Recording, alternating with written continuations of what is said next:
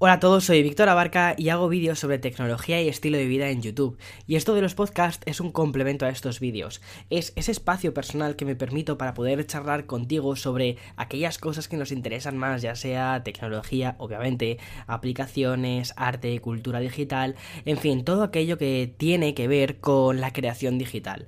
Y muchas veces este tipo de temas no puedo meterlos en mi canal de YouTube porque se extendería una barbaridad o porque a veces son cosas que no terminan de venir a cuento y me gusta más tratarlas, como te digo, con un café de por medio, tranquilamente y pudiéndonos eh, extender bastante más.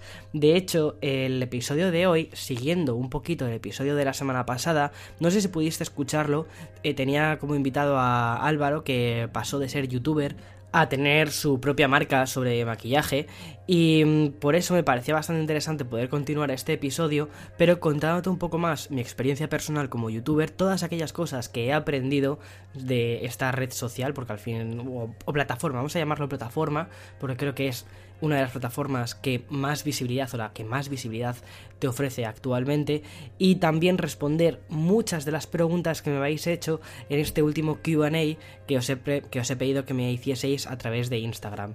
De hecho, muchas de las preguntas que me habéis hecho son dudas que yo tenía cuando empecé en YouTube y que al final muchas de estas las he ido resolviendo poco a poco. Algunas las he resuelto dándome algún, algún tortazo y, y otras pues simplemente las he descubierto básicamente porque el tiempo va solucionando muchas cosas. Pero bueno, también es verdad que estas cosas creo que si te las cuentan puedes planificar de antemano y puedes, puedes pensar mejor las cosas, ¿no? Es decir, si ya sabes lo que, vas, lo que va a venir o lo que puede venir, o ese tipo de experiencias más personales, creo que te permiten eh, al menos planificar. Entonces, no solo voy a responder las preguntas, sino que también voy a contarte aquellas cosas que he ido aprendiendo yo por el camino. Mira, esto sería el típico contenido para escribir un libro sobre cómo ser youtuber o cosas de este tipo, ¿vale? Pero no me apetece hacerlo así, me apetece poder contártelo de una forma muchísimo más cercana, más que por libro, y mm, que de este modo intente sacar la mayor información posible.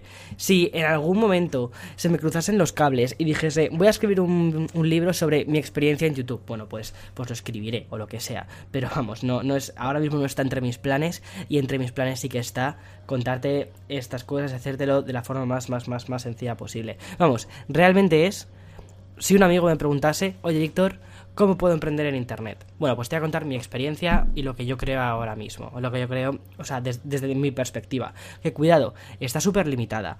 No es una perspectiva profesional, ¿vale? No es una perspectiva de, mm, yo qué sé, de, de esta gente que se dedica a dar conferencias, que, o sea, no, es mi experiencia personal, de una persona llana que poco a poco ha ido aprendiendo a hacer las cosas. Ya está. Bien, yo empecé en YouTube hace ya tres años, de hecho este mes ha hecho tres años que empecé en YouTube de forma mm, full time, es decir, comprometido realmente a la causa. Lo que mm, yo había hecho anteriormente, eh, bueno, anteriormente yo tenía un canal de videojuegos. Algunos de vosotros sé que conocíais mi canal de videojuegos, es el mismo canal, ¿vale? Es, está, es decir, el canal actualmente, el que tú, el que tú conoces, está basado, está fundado en, en ese primer pilar. Ese primer pilar que, que intenté construir fue hace ya 5 años más o menos, y era un canal sobre videojuegos. En este canal de videojuegos subía pequeñas reviews, subía los fines de semana, que era mi, mi gran compromiso, subía una especie de vídeo resumen de noticias sobre videojuegos, las cosas que habían sucedido durante la semana, aquellas cosas que me parecían más interesantes, pero el objetivo de ese canal no era ser un canal grande, el objetivo de ese canal era aprender a comunicar, ya está.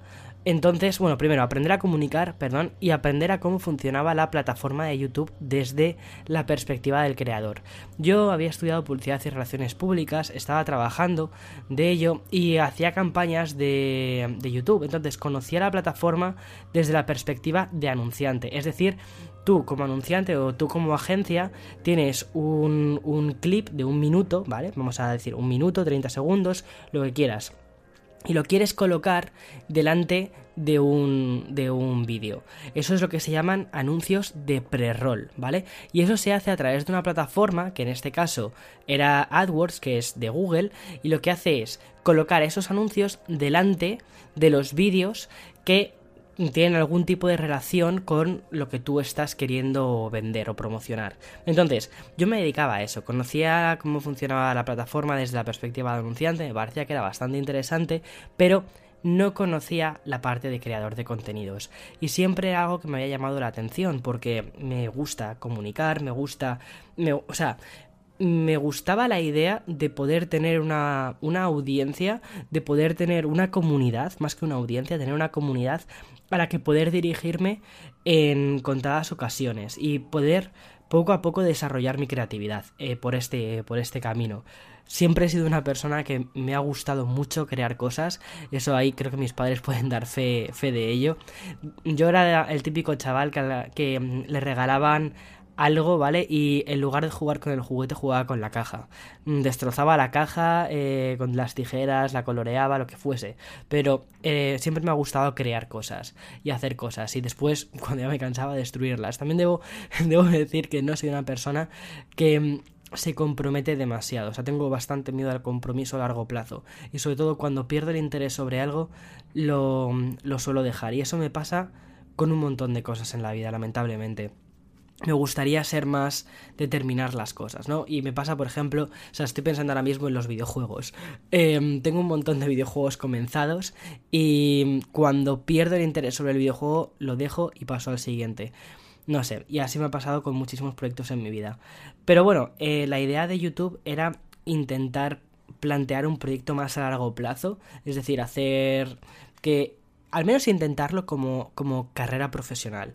Y entonces fue hace tres años cuando dije, vale, toda la parte del experimento de, videojuegos, del canal de videojuegos, está, está bien, he aprendido bastante, ha sido una experiencia de crecimiento muy bonita, pero ahora quiero emprender en Internet. O sea, quiero lanzarme a esa piscina y ver si hay agua o si no hay agua. Si, si me voy a pegar una, una leche increíble o, o, a ver qué sucede. Y mm, eso es lo que hice hace, hace tres años. Entonces empecé el canal en lugar de hablar sobre videojuegos, porque yo no quería convertirme en el chico que habla sobre videojuegos. Para mí, para mí, Víctor Abarca, eh, o sea, yo soy mucho más que, que solo videojuegos. Entonces quería contarte un poco mi historia. Y por eso empecé hace tres años con el blog, con un viaje que fue un recorrido por Estados Unidos, después durante el tiempo que viví en Madrid, que fueron seis meses viviendo en Madrid, hasta que finalmente me mudé a Estados Unidos, y durante todos esos meses, esos meses fueron unos meses muy complejos, de aprender muchísimo y de sentirme muy frustrado en muchas, en muchas ocasiones. Te voy a contar por qué. Mira, cuando decidí finalmente dedicarme 100% a mi canal de YouTube, en ese momento tenía algo menos de 20.000 suscriptores. Y mm, cuando hice un vídeo diciéndole a, a, las personas que me seguían en ese momento que iba a dejar de hablar de videojuegos, que las noticias de videojuegos de la semana ya no iban a estar y que iba a hablar de que bueno, que iba a hacer vlogs, porque para mí lo, inicial era, primero quiero que me conozcáis a mí como un ser humano y después ya empezaré a hablar de otras cosas que creo que puedan ser interesantes. Porque lo que tenía muy claro era que si hacía un canal sobre tecnología, que me apetecía mucho hacerlo, no iba a ser un canal de tecnología sobre tecnología en sí, sino que iba a poner un foco, o sea, el foco iba a estar en cómo los seres humanos utilizamos la tecnología. Hacerlo de una forma súper, súper sencilla.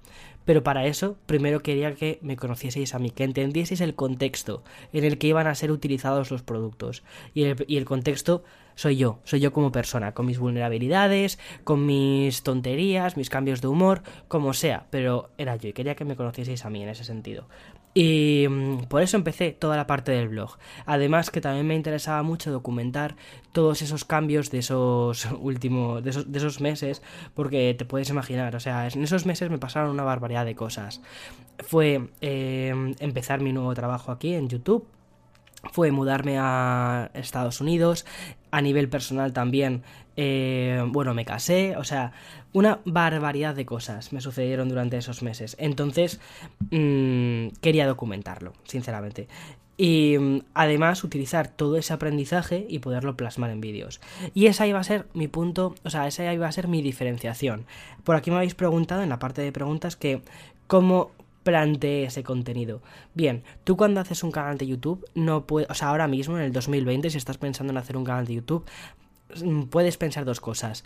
Uno, o ya está todo, todo hecho, lo cual no es cierto, ¿vale? Porque si eso fuese cierto, o sea, eso se lleva diciendo desde hace un montón de años. Ya está todo hecho. Mira, no, no, no, no está todo hecho. O sea, YouTube es una plataforma y en esta plataforma hay espacio para muchísimos creadores. Y cada vez hay más creadores. Y creadores que hacen cosas muy sorprendentes. Pero es justo eso. Hay espacio para cosas diferentes, para creadores que hacen cosas más sorprendentes. Que, cuidado, sorprendentes no hace falta que sea tirarte desde un avión, ¿vale? Eh, en marcha y hacer un, unboxing de, del MacBook Air en el aire. No, no hace falta eso. O sea, mm, pueden ser cosas mucho más, más simples. Pero tienes que poner ese granito de arena. Tienes que convertirte o tienes que crear ese canal que tú mismo querrías de forma genuina ver y que si estuviese puesto en un rol de otros canales, te pararías a verlo. ¿Con esto a qué me refiero? Eh, si estás pensando, por ejemplo, en hacer un canal sobre tecnología, estudia tu competencia, mira qué canales de tecnología existen. Y mm, cuando ya hayas entendido un poco cómo funciona todo eso, en lugar de intentar copiar esos canales, intenta desmarcarte, intenta convertir en, vale, ¿qué es lo que yo puedo hacer diferente? ¿O qué es lo que yo puedo aportar diferente? Vengo del mundo, por ejemplo, del desarrollo, vale, pues puedo contar un poquito sobre tecnología desde la perspectiva de desarrollador. Y ahora mismo que hay tantísimas personas desarrollando, seguro que vas a encontrar un un público ahí, estoy convencido. Y muchas veces no tienes que plantearte YouTube como un fin, es decir, no te... O sea, a ver, aquí creo que también es importante, y esto es una de las preguntas que me habéis hecho, que es...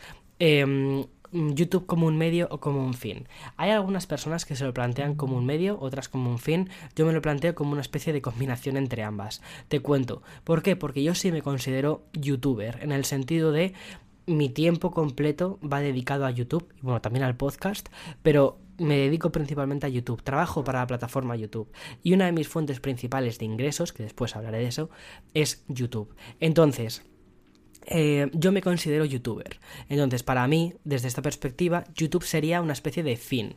Sin embargo, tampoco es cierto, porque no me planteé nunca YouTube como un fin, sino que me lo planteé como un medio, como un medio para poder comunicar, para un medio para poder llegar a una audiencia y poder contar a esta audiencia, que en este caso se terminó convirtiendo en mi comunidad, que eso es importante, ¿vale?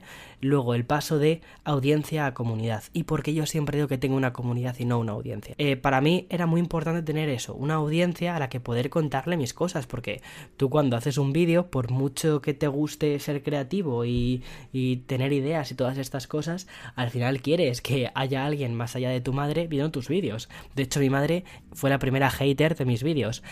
Entonces, yo busqué esa diferenciación sobre el contenido de tecnología basándome un poco en hacer un canal de tecnología mucho más humano. Primero empezando con blogs y mm, ahí fue cuando pasé de la mentalidad esta de tener una audiencia a tener una comunidad. Me explico. Mira, eh, cuando la gente antes veía mis vídeos, veía mis vídeos de noticias sobre videojuegos, me veía no porque les causase ningún tipo de simpatía. O sea, para ellos, Víctor Abarca era una persona más, ya está a punto, una persona de internet. Podía haber puesto a Hatsune Miku contando eh, las mismas noticias que probablemente también lo hubiesen visto. Porque me había convertido en eso, me había convertido en, en algo completamente aséptico. Pero tampoco quería otra cosa, porque ya te digo que para mí en ese momento era una, mm, un periodo de experimentación, de ponerme delante del micrófono, delante de una cámara y hablar delante de, de, de una audiencia. Pero cuando pasé a la mentalidad comunidad fue cuando empecé con el blog. Y aquí me explico. Tener una comunidad significa que va a haber personas que te van a apoyar y personas que te van a intentar humillar constantemente, ¿vale? O lo que son los llamados los haters. Y eso es positivo, porque en cierta medida cuando tienes haters, eso significa que despiertas algún tipo de pasión u odio dentro de la gente. Y cuando despiertas este tipo de sensaciones, de sentimientos, eso es que ha sido un paso más allá. Vale, tú no puedes tener sensación de odio hacia algo que es completamente aséptico. ¿Por qué? Porque no, es decir, tú no puedes tener odio a, yo qué sé, no sé, o sea, un, ejemplo, yo que, bueno, a cualquier cosa. Pero bueno, actualmente la verdad es que vivimos una especie de cultura del odio bastante, bastante fuerte. Entonces, quizás esta última frase no es la más acertada. Pero quería mm, dar el paso de tener eso, de tener una audiencia que simplemente decían, vale, pues buen vídeo, o comentaban alguna noticia que había, que había, que había dicho, a pasar a, una reacción mucho más real. Es decir, personas que al final Mm, viesen mis contenidos porque yo les despertaba algún tipo de, emoción. Ya fuese eso, ya fuese, pues mira, me cae bien este chaval y me va interesando poco a poco lo que me va contando. Y así fue como empezó mi canal. Eh, había empezado en 2017 con 20.000 suscriptores cuando me di la noticia de que mi canal cambiaba de, de videojuegos a tecnología. Perdí 17.000 suscriptores, me quedé con 3.000 y fue un momento muy difícil. O sea, Imagínate, o sea, esto ya lo he contado varias veces, pero imagínate el hecho de decir, vale, he apostado todo por YouTube, tengo, mm, en este, en ese caso lo que me había planificado había sido, bueno, tengo un dinero para, para poder sobrevivir o vivir, mantener mi ritmo de vida durante dos años. Y si las cosas no salen bien, pues hay que volver al anterior, es decir, hay que volver siempre, siempre podía volver al mundo del marketing, era joven, pero no quería quedarme con la sensación de no haber, de, de no haberlo probado, de no haber intentado dar el salto. Y sobre todo porque estaba viendo tantísimos otros casos de éxito y por eso, eh, ahora mismo también me apetece contarte un poco el mío para animarte, porque a mí me sirvió mucho escuchar muchos otros casos de éxito para decir, vale, hay personas reales ahí fuera que lo han conseguido. Entonces, creo que yo puedo conseguirlo, pero también tenía que estar preparado para el no, o sea, para el no conseguirlo, es decir, podía, de hecho había más opciones de que no lo fuese a conseguir a que lo fuese a conseguir. O sea, siendo muy objetivos. Pero bueno, me había preparado ese plan, tenía, tenía más o menos dos años de dinero ahorrado para poder continuar con mi ritmo de vida y que no sufriese demasiado y ya está. Y mm, mira, ahora contando esto sí que me, hace gracia porque me acuerdo que uno de los primeros comentarios que tenía una, una cosa muy recurrente era que de dónde sacaba el dinero, que si era un mantenido, que si todo me lo pagaba mi pareja, cosas de este tipo, ¿sabes? Y la verdad es que ahí fue cuando hice un vídeo que se llamaba em, Este es mi trabajo, en el que decía que YouTube es mi trabajo y que estaba apostando mm, todo por ello. Y la verdad es que era, era así. O sea, en ese momento realmente estaba ganando 30, 30 euros al mes, que era bajísimo, o sea, era muy poquito, 30 euros al mes. Sin embargo, mi apuesta era tan fuerte que ese era mi trabajo. ¿Sabes lo típico que dicen? Eh, fíngelo hasta que lo consigas, fake it till, you make it. Vale, pues eso es lo que yo hacía constantemente, o sea, intentaba mm, pensar que, bueno, bueno, primero toda la parte de ingresos inicialmente no era lo importante, sino que lo, lo importante era lo que iba a conseguir después. Pero, siendo muy sinceros, también dentro de mí existía esa especie de temor de decir, Víctor, que quizás no lo consigues, ¿vale? O sea, que quizás no lo consigues, te puedes dar la hostia y además eh, perder los ahorros que tienes.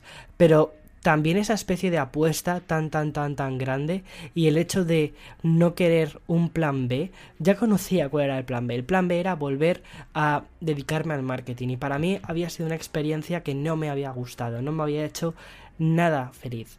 Y... Mm, y era, vale, esa es la parte que no quieres volver, entonces no hay un plan B, ¿vale? No tienes plan B. O sea, el plan B es algo que no quieres. ¿Sabes? Lo típico que mm, dicen, o sea, lo típico que dicen, si, mm, o sea, visualiza lo peor que te puede ocurrir para intentarlo evitar. ¿sabes? Pues para mí no tenía que visualizarlo, ya me había sucedido. O sea, bueno, a ver, hablando así, parece todo súper tremendo. Pero no quería mm, dedicarme al mundo del marketing. Soy una persona que me gusta crear cosas y cuando vivo muy cerrado en métricas, AdWords, AdSense, todas estas cosas, pues era un poco como que me sentía como si fuese una especie un poquito de, de, gato enjaulado, ¿sabes? Que estaba, estaba rabioso. Y, mm, nada, por eso decidí dar el salto. Pero bueno, el... me acuerdo que inicialmente los comentarios fueron bastante hirientes y recuerdo a mis padres, sobre todo algunas conversaciones que tuve con ellos, muchas conversaciones que tenía con Eloy, porque Eloy también estaba... Eloy fue la persona que más me animó a hacerlo, a dar el salto, pero también tenía mucho miedo de que cayese y sobre todo de que cayese y no me fuese a levantar de mm, que fuese una, una hostia tan épica que dijese ostras a ver cómo me recupero de este golpe emocional. Porque cuando empiezas un, un proyecto de emprendedor, ya que estamos hablando de, sobre estas cosas de, emprendedores, eh, cuando empiezas un proyecto de emprendedor es como que estás dando un poco a luz a un, a un bebé, ¿sabes? Tienes una idea, tienes muchísimas ilusiones puesto, puestos en eso, pero sabes que puede ser que al final la cosa no termine yendo bien. Pero intentas no pensar en ello, intentas siempre pensar en el lado bueno de las cosas y ya está. Y es un proyecto en el que tienes que invertir muchísimas, muchísimas, muchísimas horas en él. Porque si no, no sale. O sea, hace unos cuantos años, y con unos cuantos años, quizás hace 10 años, tú podías empezar un canal de YouTube y simplemente porque no había em, competencia y los ojos fueron poco a poco poniéndose en esta plataforma, no había competencia entre creadores, es decir, tú entrabas en YouTube y no había tantos vídeos, veías lo que te echasen, era un poco como la televisión, veías lo que te echasen. Bueno, pues em, muchos canales sí que despegaron sin tener que hacer unos esfuerzos increíbles. Sin embargo, ahora mismo YouTube es muy complejo, es decir, tenemos programas con inversiones de dinero brutales. Yo que sé, mira, eh, programas como el de Ellen DeGeneres, que es una humorista mm, muy grande aquí en Estados Unidos, que tiene un daily show en, la televisión norteamericana, hace una versión de su programa para YouTube. O sea, lo que hace es coge cortes de su programa y los, los mete en YouTube. Y son vídeos que funcionan increíblemente bien. O sea, es raro que haya vídeos de ella que bajen, creo que son de los 500.000, millón de views diarias. O sea, es es una locura.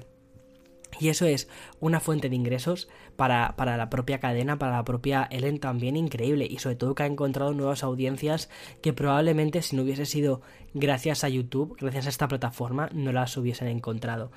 Entonces, em, tienes que competir, tienes que pensar que tus ojos, o que mejor dicho, perdona, que los ojos de las posibles personas que te vayan a ver van a estar Em, compitiendo por la atención de, otros canales, ya sea el de Ellen, ya sea Will Smith.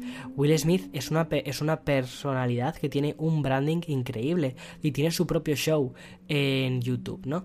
Entonces tienes que pensar en eso, en que el tiempo de las personas es limitado y si el contenido que tú vas a crear es lo suficientemente atractivo como para que atraigas la atención de la gente.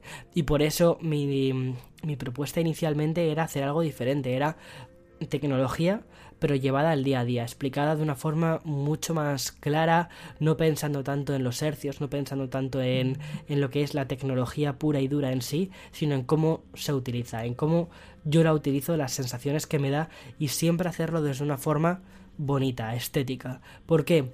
Porque a mí siempre me ha gustado mucho eh, el apartado estético de las cosas. Eh, cuando veo un vídeo que está mal hecho rápidamente, por muchas veces fíjate, por muy buen contenido que, que, haya detrás, por muy por, aunque el speech, el discurso esté muy bien hecho, que no es lo habitual, ¿vale? Cuando sueles ver un vídeo descuidado, suele estar descuidado en muchísimos otros niveles, pero cuando ves un vídeo que está ya estéticamente descuidado, dices, uff, no sé si este es el contenido que yo quiero ver ahora mismo, porque sabes que hay otro canal que lo va a hacer mejor, sabes que hay otro vídeo que va a estar mejor y que probablemente expliquen cosas muy similares. Entonces al final terminas yendo a eso, yendo a, a bueno, o sea, piensas en la competencia y piensas, o sea, no en competencia a nivel de canales, sino en competencia a nivel de atención, que luego la realidad es que una misma persona ve muchos otros canales y eso es genial, eso es, eso es increíble. Al igual que, o sea,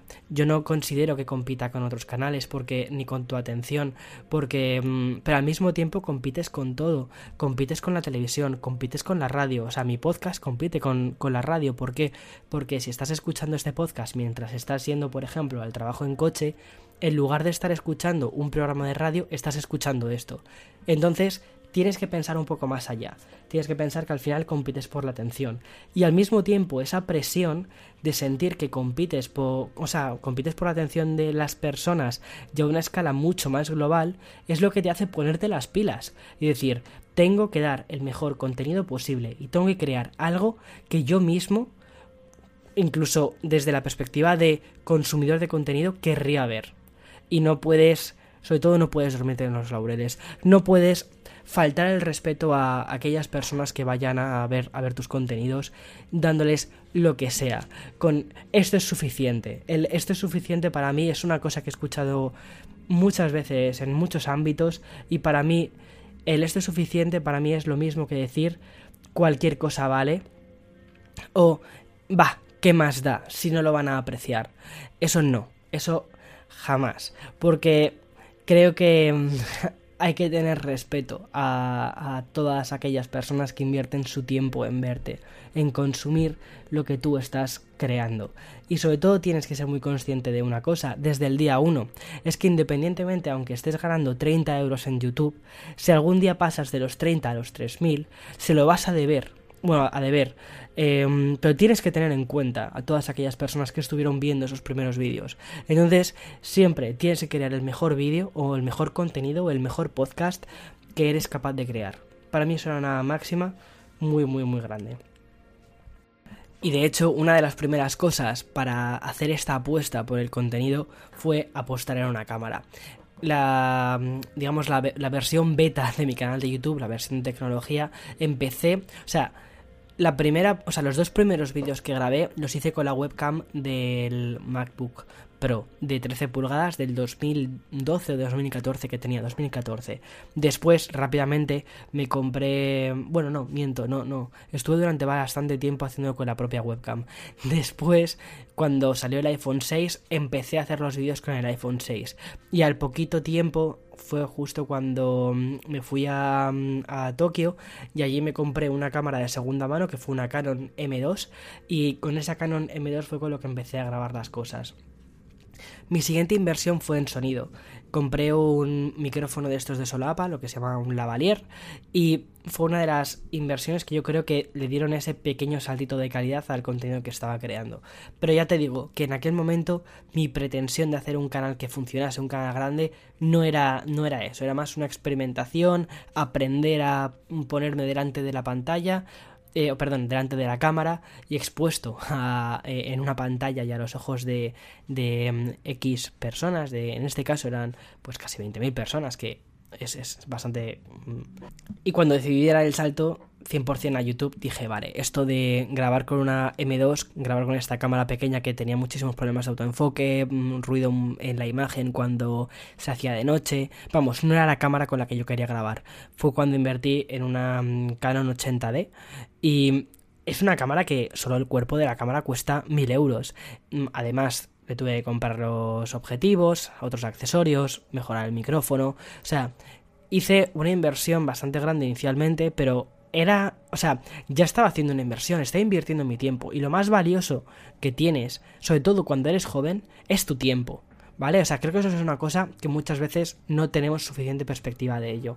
Pero el dinero al final, el dinero, eh, si, si, si lo tienes, pues está para invertirlo, sobre todo cuando eres joven, invertirlo en proyectos que, te, que creas que te pueden hacer más grande. Y cuando mm, no lo tienes, creo que siempre hay formas de conseguirlo trabajando de forma temporal en algún sitio, pero al final el dinero es, es, es, papel, es papel que pasa de unas manos a otras. Pero el tiempo, el tiempo no, no, no se intercambia, el tiempo eh, no, no, lo puedes recomprar. Ese, ese tipo de cosas no. Entonces, para mí ya era una inversión muy grande a nivel de tiempo la que estaba haciendo, decir, vale, te vas a dedicar durante los próximos dos años de tu vida a coger este proyecto, coger el proyecto de, mm, de YouTube y lanzarlo. Entonces dije, vale, necesito una buena cámara y me compré esta, esta Canon. Después con el tiempo esta Canon se me quedó pequeña y pasé a la Sony Alpha 7 III, que es la que tengo actualmente y que fue la inversión que hice el año pasado. Pero bueno, siendo muy sincero, siempre he continuado aumentando e invirtiendo en, en accesorios, en cámaras, porque siempre estoy como un poco persiguiendo ese esa siguiente cosa, ¿no? El quiero que sea más estético, quiero que sea más bonito, quiero ofrecer mejor contenido, quiero ofrecer un mejor desenfoque, quiero que estéticamente pueda conseguir este plano. Y para mí eso es una continua mejora de las cosas. ¿Por qué? Porque al final es un proyecto, o sea, es un proyecto, es un, sí, es un proyecto de, de, de, vamos a llamarlo, es una mini empresita. Y como empresita, lo que intentas es que tenga continuidad. Y para que eso tenga continuidad también necesitas ya no solo que la gente te vea y te perciba como algo diferente, sino además también ganar dinero. Y de eso es de lo que voy a hablarte ahora, de cómo ganar dinero con YouTube, las diferentes formas. Pero antes, hablando de dinero, el sponsor del programa. En YouTube tienes dos formas de ganar dinero. La primera y la más sencilla es a través de su programa de partners que mm, puedes aplicar directamente, o sea, puedes solicitarlo desde la propia plataforma y mm, funciona muy bien. O sea, es, a mí me parece increíble una cosa. De hecho, mira, fíjate, eh, hoy estoy grabando este programa en martes, que sé que lo iba a grabar los domingos y publicarlo los domingos, pero es que al final este fin de semana ha sido un completo caos. Discúlpame por eso, pero me ha venido muy bien grabarlo un día, grabarlo dos días más tarde porque justo ayer em, YouTube, o perdón, eh, Alphabet, que es la empresa que tiene YouTube, dio a conocer los resultados, los beneficios que tienen sus diferentes cosas, ya sea Google, ya sean otras empresas que también tiene Alphabet, y entre ellas YouTube. YouTube ha ingresado 15 billones, o sea, pero son billones americanos, es decir, 15 mil millones de dólares en este último año, que es una barbaridad. Ha sido una de las plataformas de ingresos que, más le ha reportado a YouTube. A nivel de inversión publicitaria, supone el 20% de la inversión publicitaria que se hace en contenido audiovisual en Estados Unidos. Es decir, representa el 20%. Está, está, quitando un pastel bastante grande a la televisión. ¿Y a dónde, está, a dónde está yendo todo esto? No está yendo solo a YouTube. O sea, YouTube no coge y dice, bueno, nosotros dejamos aquí esta plataforma y ya está. Y tu creador de contenidos ya te buscas tú las formas diferentes para monetizarlo. No, lo que hace es repartirlo con el creador de contenidos. Que esto te puede parecer decir, mmm, anda pero mm, es como es lo lógico, pero hay otras muchas plataformas como por ejemplo Instagram que te coloca anuncios y tú, aunque estés subiendo contenido a Instagram, no te reporta absolutamente ningún beneficio. O sea, sin embargo YouTube sí. YouTube te paga en función no de las views, perdón, no mm, bueno, te paga en función, miento, te paga en función de varias cosas diferentes. Primero, de las views que tiene un vídeo. O sea, YouTube no te dice, como tienes este número de suscriptores. Esto es una cosa muy importante, ¿vale? Porque mucha gente creo que también lo confunde. No cobras en función de los suscriptores, cobras en función de las views que tienen tus vídeos. Y más o menos, depende, o sea, depende del tipo de país, depende de, del tipo de contenido que estés haciendo, obtienes unos ingresos u otros. ¿Y esto cómo lo hace? Eh, lo hace en función de varias cosas. Primero, ¿de dónde vienen las personas que están viendo tus vídeos? Tu audiencia, ¿vale? El, el target, lo que ellos llaman target.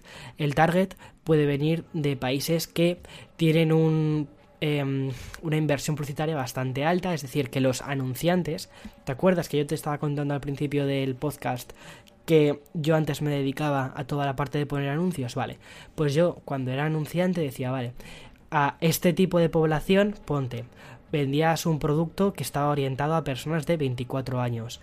Entonces, como mi target principal eran las personas de 24 años, estaba muy interesado en que las personas de 24 años lo viesen, entonces ¿qué hacía? Pues pujaba, pujaba más dinero para que las personas, ponte, ¿vale? Un ejemplo, de Valencia, de 24 años, viesen ese anuncio. Y mm, pujaba menos si las personas de lugar de Valencia, de Alicante o de Madrid vean ese anuncio. ¿Por qué? Porque aunque podía llegar a ser interesante, ponte en el lugar de, oye, quizás hay un valenciano que vive en Madrid, ¿sabes? Un ejemplo. Em, pero no era mi target principal. Mi target principal es la gente que vive en Valencia de 24 años. Entonces pujaba menos por ellos. Ese sistema de pujas, de decir, Em, qué te interesa, o sea, qué tipo, por qué tipo de audiencia estás dispuesto a pagar X dinero. Es como funciona YouTube desde la perspectiva de tanto de anunciante como de creador de contenido. Entonces, dependiendo del contenido que tú crees, o sea, en tu mano como creador de contenidos está el contenido que tú creas, ¿vale? Actualmente hay un tipo de contenido por el que los anunciantes están dispuestos a pagar mucho dinero por, por aparecer delante de un vídeo tuyo. Y es el contenido, por ejemplo, financiero. los canales de contenido financiero, ya sean de aprender a gestionar tu dinero, de inversiones, cosas de este tipo, son contenidos que se pagan muy bien. ¿Por qué? Porque los bancos tienen mucho dinero y los bancos están ahora mismo que quieren captar nuevas audiencias, quieren, o sea, nuevos clientes. Entonces, ¿cómo lo hacen? A través de nuevas audiencias, de los ojos más jóvenes que están puestos y los ojos más jóvenes no están puestos en, en YouTube, o sea, perdón, en YouTube, en televisión. Tú piensa cuántas veces has encendido la televisión esta semana. O sea, nosotros, por ejemplo, no tenemos la televisión eh, sintonizada, como quien dice. O sea, estamos pagando ATT y no vemos ATT. O sea, en fin. Vemos Netflix, vemos HBO, eh, Apple TV Plus, pero no vemos lo que es la televisión corriente. Y, por supuesto vemos YouTube. Y cuando ves YouTube, pues te entran anuncios. Y si son anuncios sobre bancos, entonces imagínate que es mm, un banco, el banco número uno, ¿vale? Este banco número uno ah, te aparece delante de un vídeo porque ha pujado un poquito más de dinero que el banco número dos por aparecer en ese, mm, en ese vídeo. Entonces, ¿qué es lo que hace? YouTube lo que hace es recoge el dinero de esa visualización. Ponte que esa visualización cuesta un euro, ¿vale? 35 mm, céntimos si los queda YouTube y a ti te da el, el resto, 65 céntimos. Lo cual es personalmente me parece que es bastante justo a la hora de, del creador. YouTube está, uno, buscando el anunciante y dos, poniendo la plataforma. Y tres, ya no solo la plataforma, sino que también está distribuyendo tus vídeos. La cantidad de minutos que se sube de vídeo a YouTube, de contenido a YouTube, cada, cada minuto es, es, increíble. Y el hecho de que puedes subir a YouTube ese contenido, que lo procesa y después lo distribuye a miles de personas, a la audiencia que tú tengas, es alucinante. O sea, a nivel de, de logística, si lo pensamos, tiene que ser una cosa ya siguiente nivel. Y mm, por supuesto se lleva un coste y ellos también quieren tener unos beneficios para que la plataforma sea rentable, si no, no tendría sentido. Y el resto pues para los creadores de contenido, lo cual, oye, está muy bien. A mí me parece que muchas veces, mira, lo hablaba con, con, un amigo en mi última visita a Madrid, con Enrique Couto, que además sé que mm, a veces escucha el podcast, que es de VisualPolitik, y mm, me acuerdo de estar comiendo con, con Alberto y con Enrique, y justo estábamos hablando sobre el tema de los creadores de YouTube y que muchas veces nos quejamos de YouTube. Yo entre ellos, ¿eh? Y me, me hizo ver una cosa que tiene toda la razón Enrique, que me dijo, tú piensa una cosa, Víctor tú, si no existiese YouTube, ¿qué harías? Y dije yo, pues que tienes razón. O sea, para mí YouTube me ha dado la herramienta. Siempre puedes pensar, vale, existirá otro que no sea YouTube. Puede, puede existir otro que no sea YouTube, pero quizás ese otro es Instagram. Que Instagram no, eh, de momento, eh, de momento no está repartiendo beneficios. O puede ser TikTok, que TikTok, por ejemplo, no está repartiendo beneficios todavía. Y, es que creo que todavía no tiene anunciantes. Entonces, mmm, de ahí no podrías sacar un trabajo, tendrías que dedicarte a otras cosas, mientras tanto. Y, eh, o sea, y en cambio estás dedicándote a YouTube.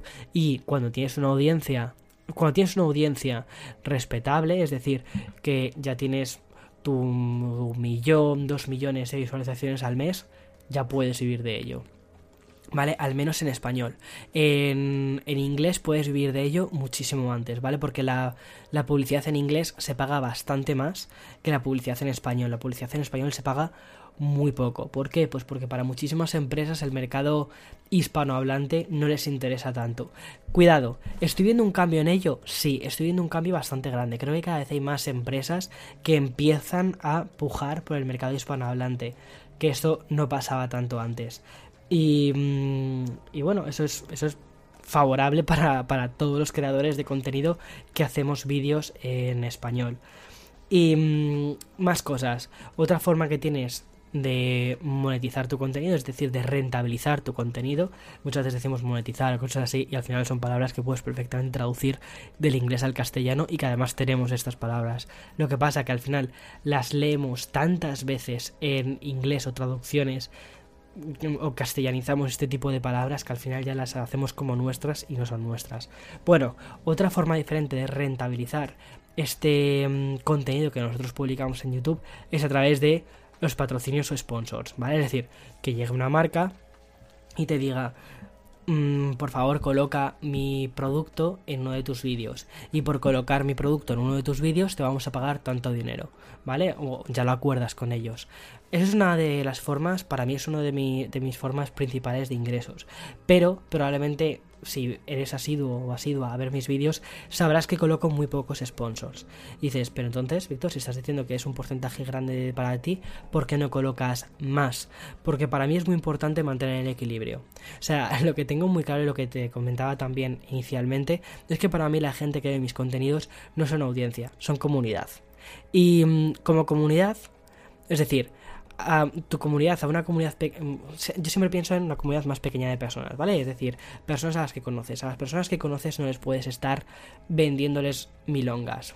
con, con esto me refiero a no puedes engañarles. Entonces, que tienes la oportunidad de poder ofrecer un producto eh, o un servicio en el que tú crees y que encima te van a pagar por ello, oye, me parece maravilloso, es un, es un, como quien dice, es un win-win, ¿sabes? Es, todos ganamos, gana la marca porque aparece en, en, una plataforma y además llega a, una, a un montón de personas diferentes, ganas tú como creador de contenidos porque, oye, ese dinero que te llevas y que te viene muy bien para mantener tu canal y poder, como te digo, subir cada vez más la calidad de tus contenidos y también eh, le viene bien en cierta medida a tu audiencia porque les estás haciendo, les estás dando a conocer un producto o un servicio que quizás antes no conocían.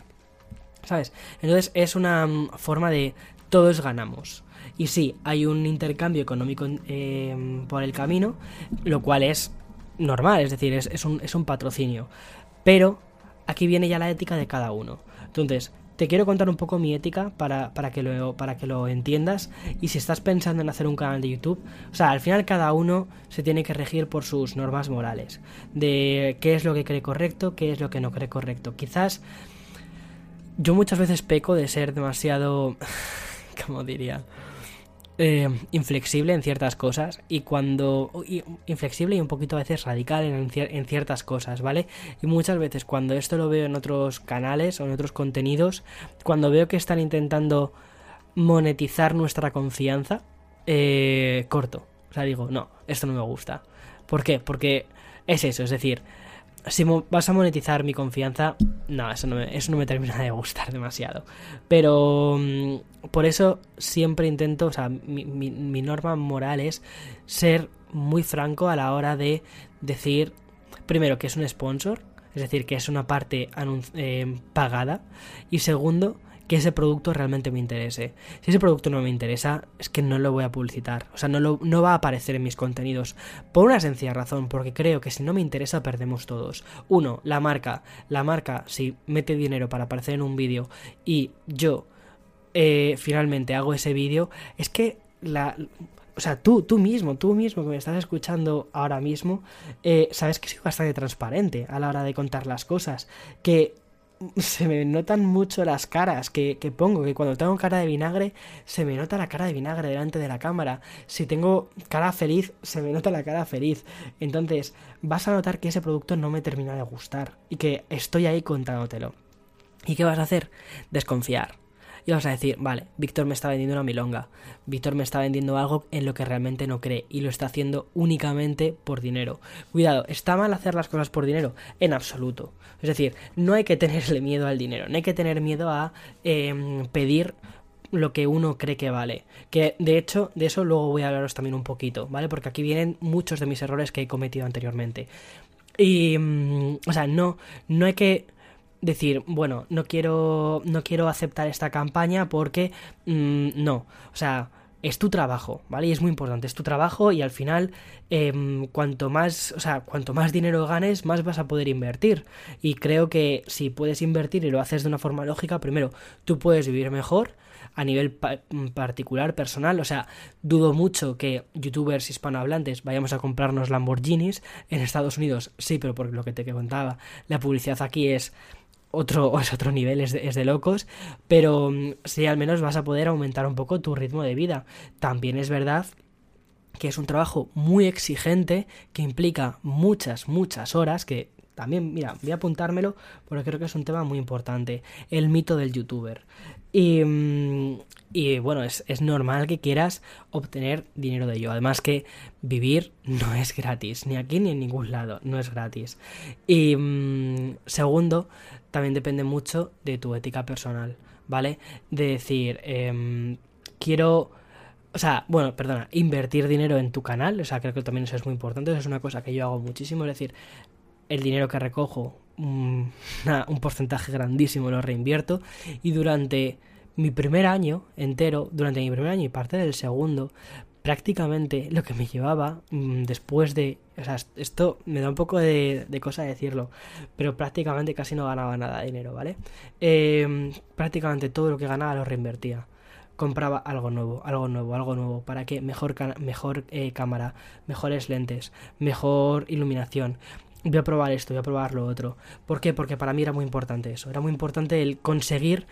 O sea, el dinero para mí en esto no era el objetivo final, sino que era una cosa que iba a conseguir eventualmente, ¿vale? Es decir, llegará un momento en el que lo consiga, llegará un momento en el que consiga vivir de ello, que esto sea un trabajo 100%, sí, llegará un momento, porque iba viendo que las cosas iban cada vez mejor, ¿vale? Pero, eh, pero no podía frenarme, ¿por qué? Porque para mí mi objetivo en el canal, que era crear un canal de tecnología más humano y con una estética bonita y que sobre todo con el que yo estuviese a gusto, con el que yo estuviese, o sea, un canal que yo quisiese ver. Y para mí siempre es una es perseguir el el qué es lo siguiente, siguiente, siguiente, siguiente, el hacer cosas más grandes y las cosas más grandes pues llevaban un coste. Y veía al mismo tiempo que bueno, pues que los suscriptores iban entrando, las campañas iban entrando, la monetización a través de YouTube, es decir, los anuncios de YouTube iban entrando y yo lo que hacía era reinvertir prácticamente todo. Ahora eh, sí que estoy llegando a este punto de equilibrio en el que ya por fin puedo decir, vale, ya, sí, vivo de YouTube y además me permito reinvertir parte de lo que gano en, mejorar el contenido y en siguientes cosas y es como un poco más ese punto de equilibrio en el que yo creo que es lo más razonable porque si no también es imposible de sostener y yo creo que si tú estás construyendo una comunidad, al final la comunidad también quiere que te quedes durante el tiempo. Si es insostenible, si al final llega a final de mes y estás a cero, pues dices, mira, me voy a trabajar a otro sitio, ¿sabes? Y al final creas menos contenido y la comunidad se termina rompiendo y es malo para todos. Es decir, yo creo que, el hecho de crecer es bueno para todos, eh, a todos los niveles. Pero ¿Crecer a costa de cualquier cosa? No. Eh, nunca, nunca he sido partidario de eso. Entonces, mi ética a la hora de cómo afronto una campaña sponsorizada es. Em, me tiene que gustar el producto. Eso es fundamental, pero fundamental. Y dos, no puede ser una review como tal, ¿vale? Eh, no puede ser, o sea, una campaña sponsorizada no puede ser para comentar Em, para decir, mira qué estupendo es este producto. Jamás. O mira este producto qué malo es. No, porque una, una review tiene que ser lo que yo creo de ese producto, ¿vale? En un vídeo sponsorizado es que, o sea, que aparezca. Bueno, recientemente he puesto, he puesto un ejemplo. Un producto que me gusta mucho y que efectivamente utilizo, que es Clime Mac. Eh, este podcast no ha sido sponsorizado por ellos, de hecho no voy a poner el link. Y em, es un producto que utilizo, es un servicio que utilizo en, mi ordenador y cuando ellos se acercaron a mí para anunciarse en, mi canal dije, es que es maravilloso porque es una cosa que llevo recomendando gratis a mis amigos desde hace un montón de tiempo. Si me queréis pagar por recomendarlo, pues maravilloso, es decir, ganamos todos. Pero no es una review como tal, ¿vale? No es, no es en plan, eh, bueno, lo que entendemos todos por review, no es un análisis, porque un análisis pagado no tiene ningún sentido. Y poco a poco se irán descubriendo muchas cosas de esto eh, más adelante. Aquí en Estados Unidos, porque al final yo me tengo que regir un poco a estas normas, tienes que poner siempre cuando es el contenido sponsorizado, cuando no es contenido sponsorizado. Siempre tienes que dejarlo muy, muy, muy, muy claro. Y porque si no, estás, bueno, te arriesgas a que tengas penalizaciones. Lo cual me parece lógico. ¿Vale? Porque no puedes no puedes engañar. Si engañas a tu audiencia, si engañas a tu... O sea, puedes engañar a tu audiencia. Pero engañar a tu comunidad, mm, eso no es bonito. Eso no es nada bonito. Porque además lo más difícil en todo ese trabajo, en el trabajo de youtuber, creador de contenido, podcaster, es ganarte la confianza de las personas. Eso es lo más difícil. Y ganarte la confianza de las personas es muy difícil. Y destruir la confianza de una persona es muy fácil. Tú piensa en. Es que es que aquí al fin y al cabo, pues, o sea, no, no, estamos inventando nada. Tú piensa en un amigo, ¿vale? O sea, tú construyes tu relación de amistad con un amigo durante bastante tiempo y ves a esa persona que te engaña, hace cualquier otra cosa, te engaña y. Es fácil romper esa relación de amistad. Que luego todo el mundo puede volver, ¿vale? Todo el mundo puede decir, oye, mira, perdona, me he equivocado, he hecho estas cosas mal, todos somos humanos y ya está. Y hay miles de ejemplos de youtubers que la han liado han pedido perdón de forma sincera a su comunidad y la comunidad ha vuelto.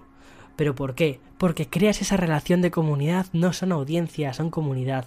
Y cuando creas esa sensación de comunidad, la comunidad está dispuesta a aceptar un perdón, a decir, me he equivocado, pues no pasa nada, todos somos humanos, a todos de vez en cuando nos puede la codicia y aceptamos eh, cosas que quizás no teníamos que haber aceptado, rompemos nuestros códigos morales, eh, no pasa nada. Pero, chico, yo creo que aquí lo más importante es que somos humanos. Y ya está. No, nos podemos equivocar, pero también creo que tenemos que intentar dar lo mejor de nosotros mismos. Vale, más o menos estoy respondiendo a una barbaridad de preguntas que me habéis dejado en Instagram. No estoy haciendo la, no estoy diciendo esta persona ha preguntado esto, ¿vale? Porque mm, muchísimas preguntas son muy generales y entre muchos de los que habéis preguntado se solapan las preguntas, entonces quería intentar no hacerlo tan centrado en esta persona ha preguntado esto, sino en hacer un contenido que pueda ser aprovechado, ¿vale? Es decir, que, que, si tú estás pensando en hacer tu canal de YouTube, digas, vale, voy a escucharme este podcast y que este podcast me sirva como una especie de boost de energía, de, de venga, Siguiente, vamos a hacerlo. Vale, entonces, em, más o menos lo que te estaba contando. Si, tienes un canal de YouTube en español con unos 2 millones de visitas, más o menos es cuando ya puedes vivir de YouTube. Puedes decir, vale, o sea, de decir, vale, estoy teniendo una fuente de ingresos más o menos regular. Al menos en España, ¿vale? No sé cómo será, por ejemplo, en otros países. En España, 2 millones de visitas está bastante bien. Y luego las sponsorizaciones. Con el tema de sponsorizaciones. Antes te comentaba que yo había mm, cometido bastantes errores con esto, sobre todo al principio, de pedir mucho menos de lo que realmente estaba, o sea, de lo que realmente mm, vales. Sobre todo porque cuando... O sea, fíjate, tú puedes ver y decir, pero si al final es solo una foto de Instagram, si me están, me están diciendo que haga solo una foto de Instagram, no, no es una foto de Instagram, no, no es solo que aparezca un link en tu em, canal de YouTube. Se basa en una relación de confianza y se basa en, en todos los noes que tienes que decir hasta que dices un sí. ¿Sabes? Entonces, al que le dices sí, a la marca que le dices sí, vas a aparecer aquí, sí, te dejo que aparezcas en mi comunidad, eh, es, es por lo que tienes que cobrar. O sea, no tienes que cobrar por una foto de Instagram. O al menos desde... O sea, eso es lo que yo aprendí con el tiempo, ¿vale? No tienes que cobrar por decir, va, solo es una foto de Instagram. Venga, la coloco aquí, la subo y ya está. Y tiramos para adelante. No. Se basa en una relación de, de confianza. Entonces es cuánto dinero estás dispuesto... O sea, por cuánto dinero estás eh, dispuesto a que esta marca le aparezca a tus amigos. ¿Sabes? O sea, es como la perspectiva que yo hice. Y es un poco el valor que tú le das, un valor económico que tú le das a tu, a tu comunidad. Y ese valor económico tiene que ir también relacionado con todo el esfuerzo que te ha costado llegar hasta ahí. Para mí han sido muchos años de invertir, invertir, invertir, invertir y no obtener nada a cambio. Entonces, eh, bueno, no obtener nada a cambio, miento. Obtener el cariño de muchísima gente, como diría Belén Esteban. Pero no, fuera de broma. Eh, de, de, invertir dinero y de, y de decir, mmm, bueno, pues este mes hemos quedado a cero, no pasa nada. Siguiente mes, pero estamos creciendo. Estamos creciendo, es una inversión, es una, ¿sabes? Como quien dice, es, ir poco a poco. Entonces también cuando una marca ya se te acerca y te dice, oye, ¿cuánto, cuánto me cobrarías por eh, publicar un stories en Instagram? dices, si solo son 15 segundos. No. Son 15 segundos, pero son 15 segundos que tú le estás haciendo perder a otra persona. ¿Vale? Y que probablemente quizás el contenido, aunque sí que te puede, o sea, sí que es eh, una marca en la que confías o lo que tú quieras, pero quizás no es el momento de hacerle llegar a tu comunidad ese mensaje. Les estás haciendo perder 15 segundos. Entonces, que al menos esos 15 segundos merezcan la pena. Y que cuando mi comunidad vea un anuncio, sepa que lo estoy haciendo sopesando muchas cosas, sabiendo que he dicho no a otros muchos porque valoro mucho su atención. ¿Sabes? Eso es, o sea, es un poco como mi código moral. Entonces, em, al principio lo que me sucedía un poco era que no valoraba eso, ¿vale? Porque pensaba que, bueno, es, una foto. Tampoco hacía muchas campañas, hacía muy poquitas, porque me entraban muy poquitas campañas y porque era muy pequeñito. Y em, con el tiempo me di cuenta que era un error que era un error cobrar muy poco dinero porque también lo que haces es bajar los precios. Luego lo que hice fue pedir precios que estaban completamente fuera de mercado hasta que por fin se me ocurrió lo más mm, lógico del mundo, que es preguntar a otros compañeros qué hacen. ¿Sabes? Oye, ¿cuánto cobrarías por esto? Y de hecho, si estás escuchando mi podcast y has llegado hasta este minuto, de verdad, y te entra una campaña, pregúntame. O sea, que no te dé miedo, escríbeme a través de... Bueno, si me escribes por DM es muy difícil que te responda porque actualmente la parte de DMs es una completa locura. Y de hecho Instagram me ha puesto una cosa nueva de filtrados de DMs que ahora me ha puesto como cuatro filtros diferentes. Entonces, para llegar a un DM con el que nunca he interactuado, con una persona con la que nunca he interactuado, es prácticamente imposible. O sea, tienes que hacer casi la Ouija. O sea, increíble. Bueno, lo que te estaba contando, si necesitas alguna vez, ah, yo qué sé, que, me preguntas, oye Víctor, ¿cuánto cobrarías por un anuncio de lo que, o sea, bueno, ni me digas la marca si quieres, eh, pregúntamelo, es decir, creo que de verdad, al final aquí todos nos ayudamos entre todos, ¿vale? Porque todos somos creadores de contenido, o sea, si te, vas a lanzar a la parte de creación de contenido, todos estamos en este, mismo, en este mismo barco. También estás en el mismo barco que los anunciantes. Y esto es una cosa muy importante. Estás en el mismo barco que tu plataforma, es decir, que YouTube en este caso, y estás también en el mismo barco que los anunciantes. Entonces, respeta a los anunciantes. Y eso para mí es fundamental. Y mm, tienes que respetar a los anunciantes por una cosa, ponte en el lugar de la marca. Las marcas, o sea, yo quizás eso lo he aprendido porque he vivido en ese otro lado, ¿vale? Es decir, eh, lo que te contaba mi background. Por eso quería empezar este podcast contándote esto. Las marcas, detrás de las marcas hay personas, no son entidades, no son, no son bolsas de dinero infinitas, son personas. Y esas personas tienen que decidir en qué invierten y en, y en qué medios invierten. Tienen un presupuesto ponte, tienen 3 euros, ¿vale? Y tienen que dividir esos 3 euros y tienen que intentar llegar algunas veces a la máxima audiencia posible, es decir, para ellos es audiencia, para ellos no es comunidad, ¿vale?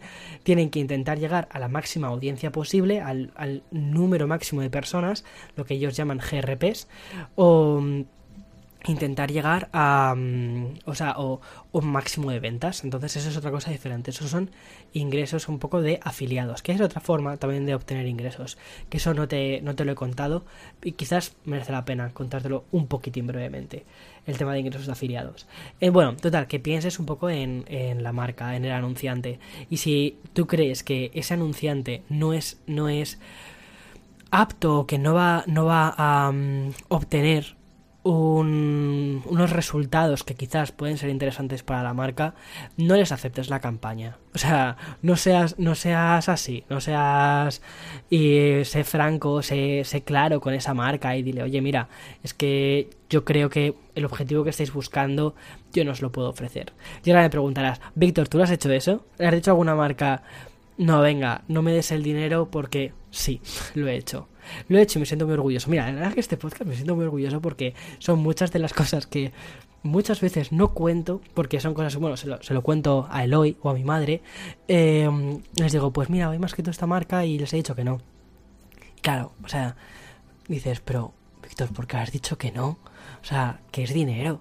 Y digo, ya, pero es no, porque la persona que está al otro lado también es una persona y, y no puedes aceptar una serie de cosas si crees que no vas a, lograr esos objetivos o si no vas a si para esa marca no va a ser interesante tampoco o para tu comunidad no va a ser interesante.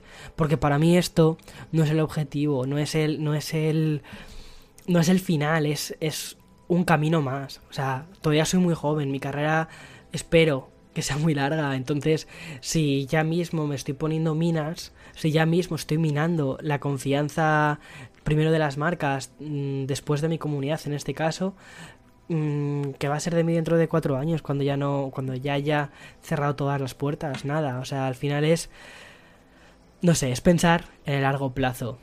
Y mm, creo que eso es una cosa importante que muchas veces los creadores de contenido no hacen ese ejercicio de ponerse detrás de la marca y decir, vale, a esta marca mi comunidad le es interesante o no es interesante. Porque si no le es interesante, o sea, si, si, si mi grupo de, de amigos no, no, es interesante, pues yo qué sé, o sea, es que, bueno, se me ocurre un ejemplo, pero es que ese ejemplo es completamente... Eh, o sea, bueno, mira, imagínate ¿vale? Que estás con tu grupo de amigos en, la universidad y llega una persona que vende cosas que vosotros eh, no, consumís, ¿vale? Vamos a decir libros de ciencias. Y tú eres eh, de letras. ¿Qué sé, puedes decir, mira, es que no pierdas el tiempo con mi comunidad, no inviertas en venir aquí, em, porque no te vamos a comprar libros de ciencias si somos de letras. Un ejemplo, ¿vale? O sea, he sabido llevar el ejemplo a otro lado. Bien, Víctor, bien, rápido, hayas estado rápido.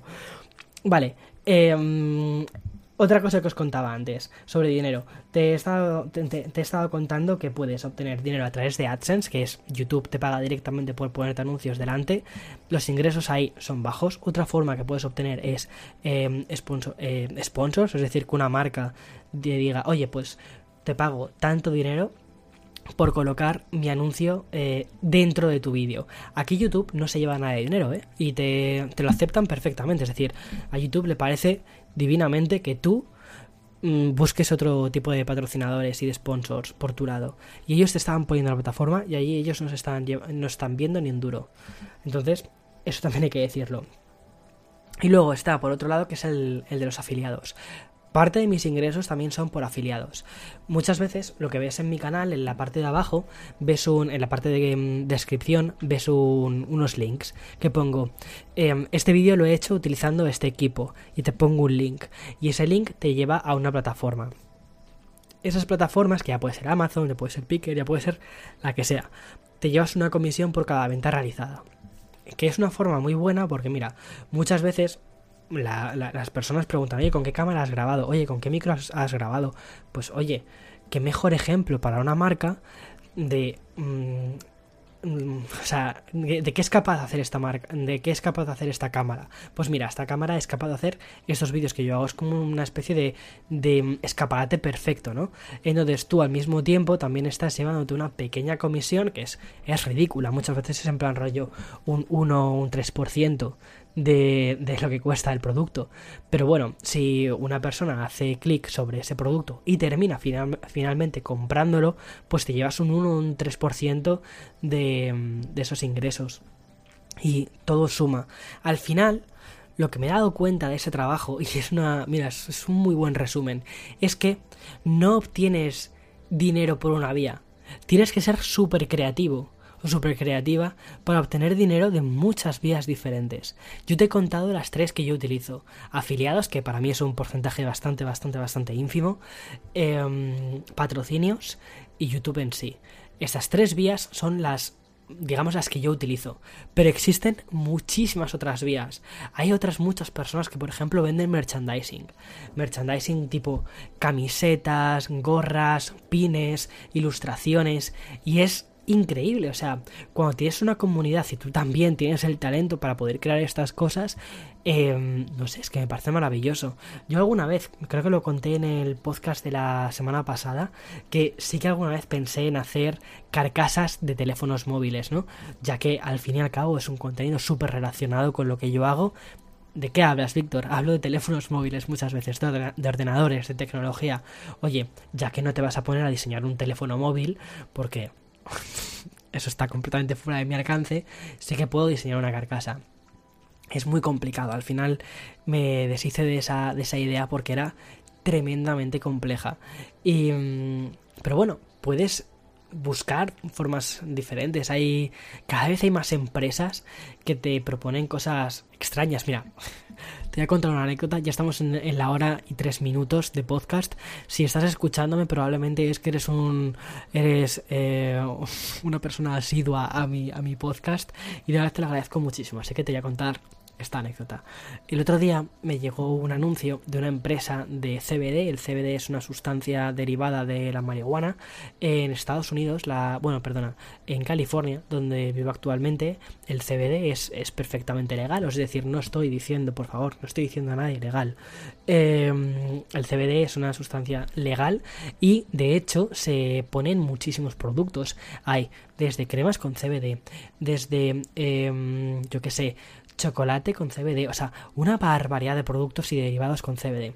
Bueno, pues una empresa que fabrica productos con CBD me escribió para hacer un producto basado eh, es que me río porque de verdad estas cosas. Eh, un producto utilizando mi branding, pues eso, mi nombre, Víctor Abarca, o, mi cara, o lo que sea, y ponerlo en unas gotas, que es una especie como de suplemento para el café. Entonces, tú te haces tu café, te echas estas gotitas y ya está. Y, y, y, y vas relajadito. Pero, mira, es que, pues no. O sea, no porque no, o sea, me parece mal. No, cuidado, ¿eh? Cero prejuicios. Y la gente que consuma me parece perfecto. O sea, siempre y cuando sea tu responsabilidad y lo hagas en condiciones legales, por favor, o sea, aquí me... legales, ¿eh? eh aquí no tengo nada que decir. Pero como no es mi caso, nunca... ya está, pues eh, no era, primero que no es imagen de, o sea, no es, no es lo que yo quiero transmitir, ¿vale? En absoluto. O sea, cuando hablo de bienestar y hablo de estas cosas, no hablo de este tipo de cosas. Eh, pero bueno, a que voy, que hay muchas formas de monetización de tu, de tu, de rentabilización de lo que, de, de, lo que tú haces. Cuando llegas a una, a un número de audiencia, hay muchas marcas que quieren asociarse a la marca que tú estás creando. Entonces, tienes que ser muy listo o muy lista y pensar en el largo plazo y decir sí o no, o sea, acepto esto o no acepto esto. Si quizás hubiese sido más no sé, más rápido o pensado con menos miras, lo hubiese dicho a esta marca, oye, pues sí, venga, vamos a hacerlo. O sea, te pagan un X de dinero por simplemente utilizar tu nombre, ¿vale? Y, no sé, o sea, más que bueno, no estaba nada mal, ¿sabes? Eh, son unos, creo que eran como tres meses de alquiler, que dices, oye, pues no está nada mal. Pero dices, mira, no, no porque no va con mi marca, o sea, no va con, con mi audiencia, o sea, yo no quiero lo que te contaba antes, ¿no? En mi grupo de, de amigos de la universidad, en este pequeño círculo de que es mi comunidad, eh, no quiero introducir esto.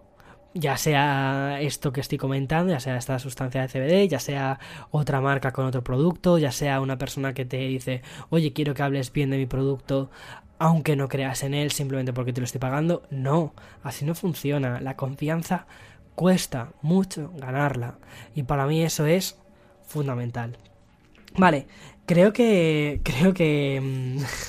Os he podido contar prácticamente todo. Ah, sobre el tema de marcas, que esto es una cosa que también mucha gente pregunta de, ¿tienes sponsors? ¿Quién te sponsoriza? Tal, eh, Apple, Microsoft, eh, no, no, no, no, no, no.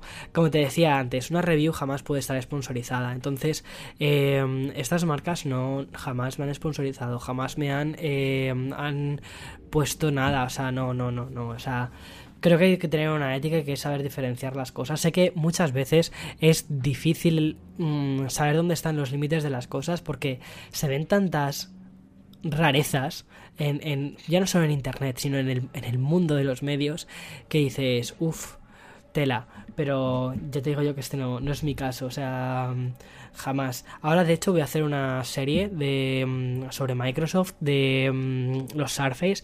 Voy a hacer un vídeo sobre eh, qué Surface comprar y obviamente eso no ha sido sponsorizado por, por, Microsoft en absoluto. O sea, en fin. Bueno, creo que he intentado responder prácticamente a todas las preguntas. Creo que mm, si estás pensando en empezar en YouTube, lo primero que tienes que pensar no es voy a empezar en YouTube, voy a hacer un, voy a hacer un canal en YouTube. Primero tienes que pensar si tu contenido se adecua a YouTube. Porque si lo que quieres es hablar, quizás Oye, un podcast. Eh, la semana que viene, de hecho, mm, el episodio va a ser sobre podcasting. Y voy a. Mm, voy a bueno, vamos a hablar con, con eh, el invitado, que va a ser Ángel, em, sobre cómo la plataforma de podcasting se está convirtiendo en algo cada vez más y más y más grande y puede ser una plataforma increíble para generar ingresos. Y mm, también vamos a hablar sobre eh, más adelante hablaré sobre mm, lecciones de, éxito, cosas que se aprenden, cosas que, bueno, también la mentalidad que muchas veces tienes que hacer para perseguir todas estas cosas.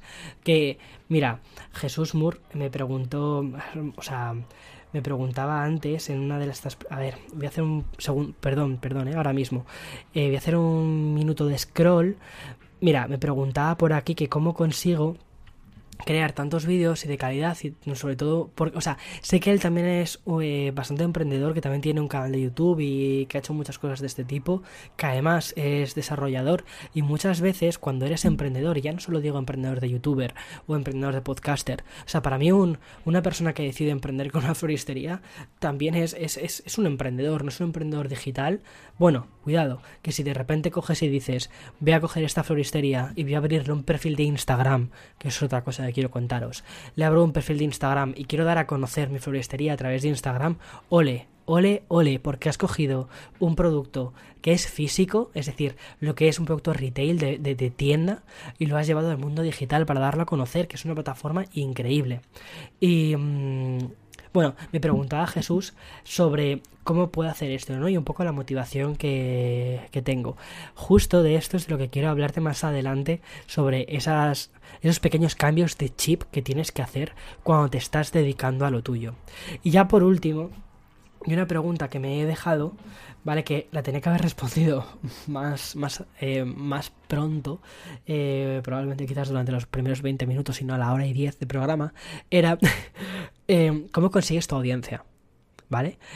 Importantísimo. Esa, esta pregunta creo que es como una de las preguntas más, más, más pensadas. Quizás sí que la he ido mm, resolviendo más o menos a lo largo del programa. ¿Cómo encuentras a tu audiencia? Audiencia, no comunidad, ¿vale? O sea, que quede claro. Eh, ¿Cómo encuentras a todas esas personas que están dispuestas a invertir tiempo en ti? No lo sabes. Para mí es no lo sabes. Em, yo no he tenido padrinos. Em, cuando haces, cuando empiezas a hacer estas cosas, mm, poco a poco vas, pues bueno, pones ahí tu contenido, esperas que YouTube lo indexe y cada vez YouTube indexa mejor las cosas. YouTube cada vez em, te posiciona mejor al lado de otros canales que tienen un contenido similar y poco a poco vas encontrando ahí esto. Lo que sí que te puedo decir, mira, te voy a dar un par de trucos de lo que creo que funciona actualmente y de lo que no funciona actualmente.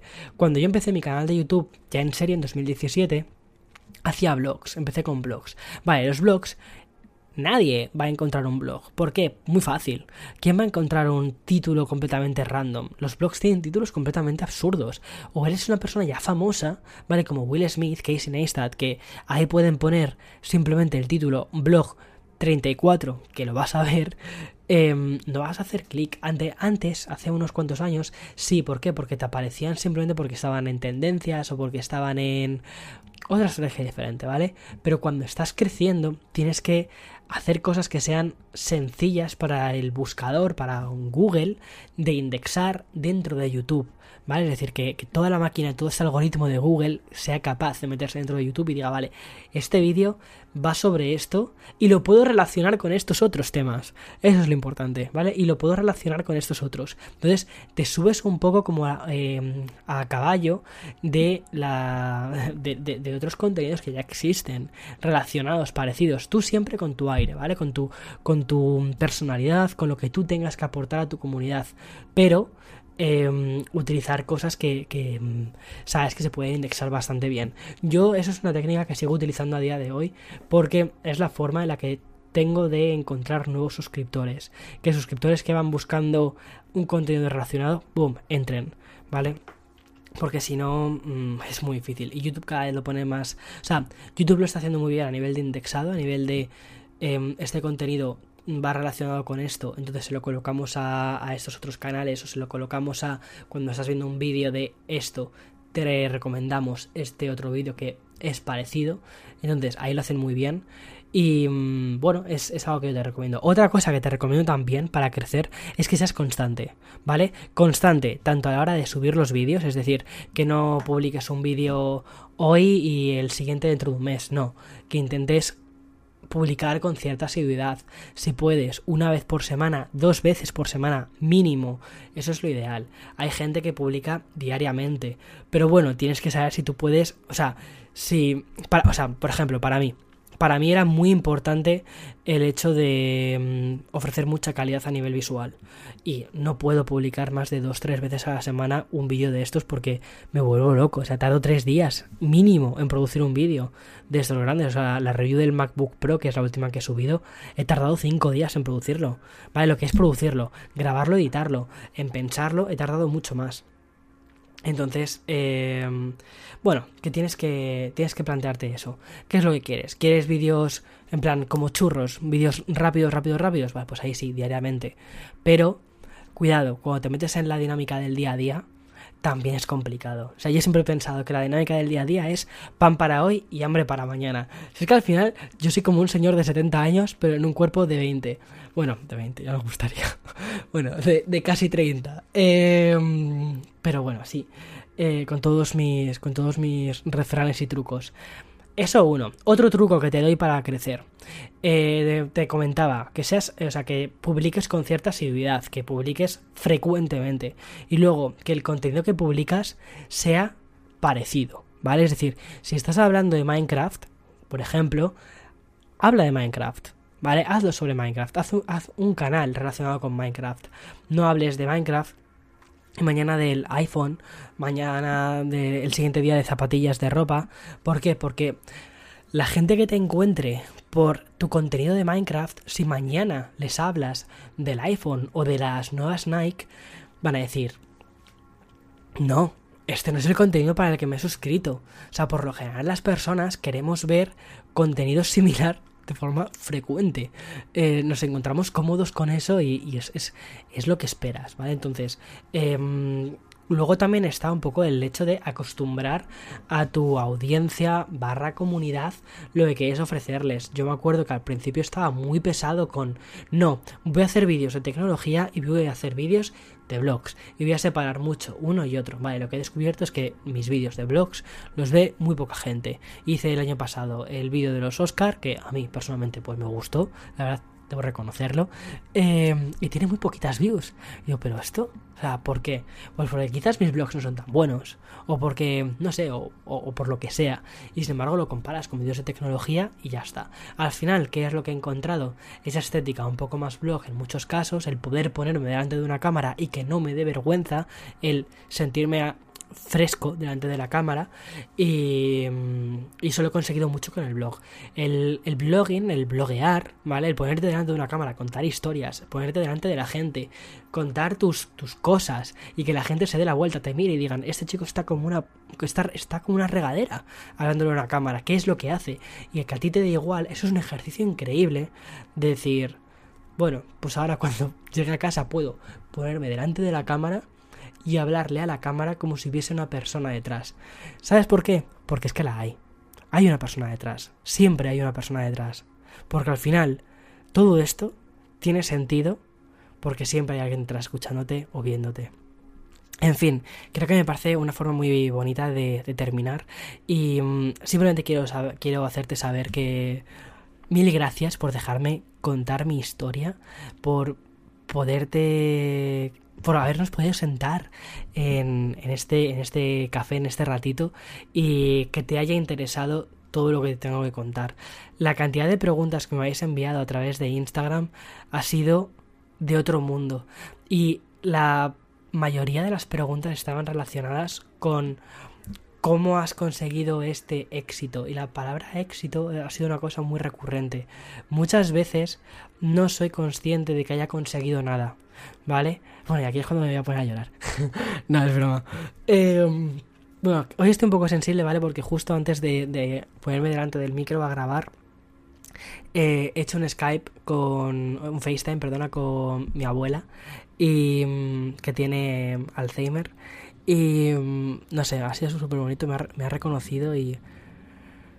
Bueno, perdona. Em, mil gracias de verdad por, por, por eso. Em, sé que muchas personas me han escrito diciéndome, wow, em, ¿cómo, has llegado a tener este éxito? Muchas veces cuando estás metido no piensas que tengas ningún éxito, simplemente estás ahí, estás haciéndolo, estás, estás con tu trabajo. Y esa sensación de estar con tu trabajo a veces es, puede ser, o sea, no eres consciente de que efectivamente has conseguido muchas cosas y también es nocivo, ¿vale? También es, de vez en cuando es bonito parar y decir, vale, he conseguido muchas cosas.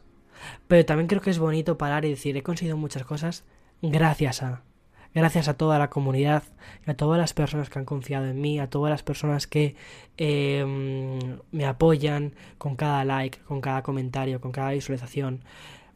Eso, o sea, no perder tampoco el norte. O sea, no, no dejarte caer, tampoco decir, bueno, no valgo nada, no, no creo que, sinceramente, o sea, lo que estoy empezando a conseguir, este éxito relativo, ¿no? Que, que muchas veces se me atribuye y que a veces no soy capaz de ver, en cierta medida siento que lo trabajo mucho y que, oye, pues me lo curro, intento currármelo, intento ser súper honesto, intento hacer las cosas bien, pues en cierta medida sí que siento que, bueno, pues está ok. Pero también tienes que ser muy consciente de que ese éxito eh, te viene un poco también por todas las personas que te apoyan, ¿vale? Y no perder ese norte. Y cuando no, pierdas ese norte es cuando dices, vale, mi comunidad es importante. Y a mi comunidad no les puedo vender, no les puedo dejar de lado, no les puedo aceptar cualquier cosa. No todo vale, lo que te contaba antes. Bueno, ya está, o sea, he cerrado el podcast perfecto. Yo creo que eh, ha habido un montón de puntos en el podcast en el que me he referido a cosas anteriores y al final he terminado cerrando. O sea, como diría mi profesora de filosofía, ya está, todo, todo es circular, todo vuelve al inicio, ya estamos. Y, Dios mío, qué podcast más largo. Eh, muchísimas gracias por escucharme, de verdad. Chao, nos vemos la siguiente semana. Chao, chao, chao, chao, chao.